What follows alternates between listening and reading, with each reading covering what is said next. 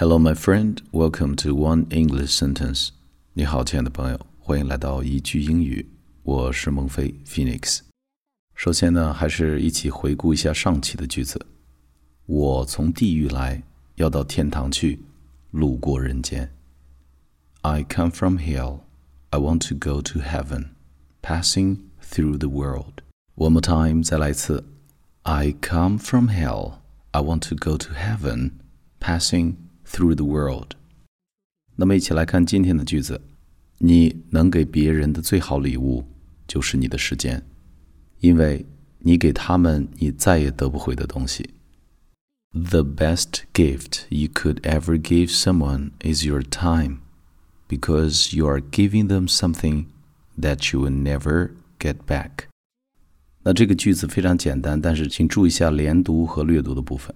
The best gift the best gift. The best gift you could ever give someone is your time, because you are giving them something that you will never get back. 最后两个单词 get back get back。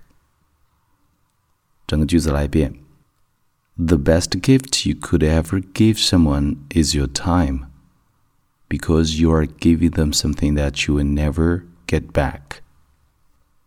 One more time. The best gift you could ever give someone is your time because you are giving them something that you will never get back. Last time, 最后一遍.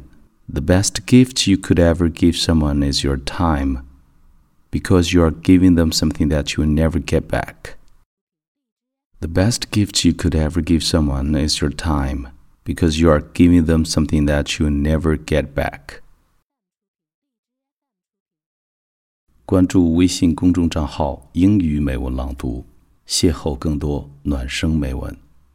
我是孟非 Phoenix，让我们下期再会。